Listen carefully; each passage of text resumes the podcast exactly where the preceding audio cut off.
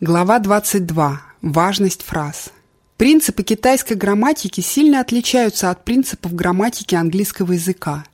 Я сознательно не хотел вдаваться в объяснение теории китайской грамматики, потому что теоретические объяснения не имели для меня никакого смысла. Вместо этого я просто признал как данность различные структуры модели китайских предложений, которые мне надо было усвоить как норму.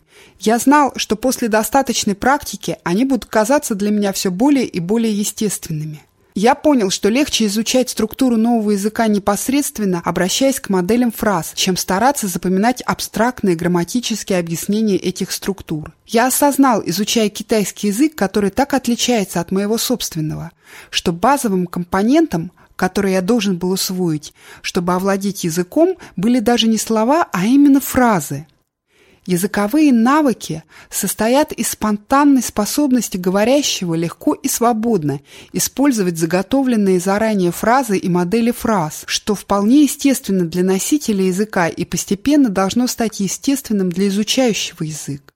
Фразы – это лучшие и естественные модели для безошибочной практики на иностранном языке.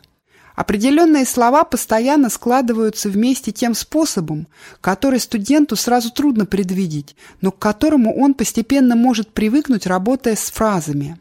Когда отдельные слова соединяются в естественные фразы, они достигают своей полной силы и ясности.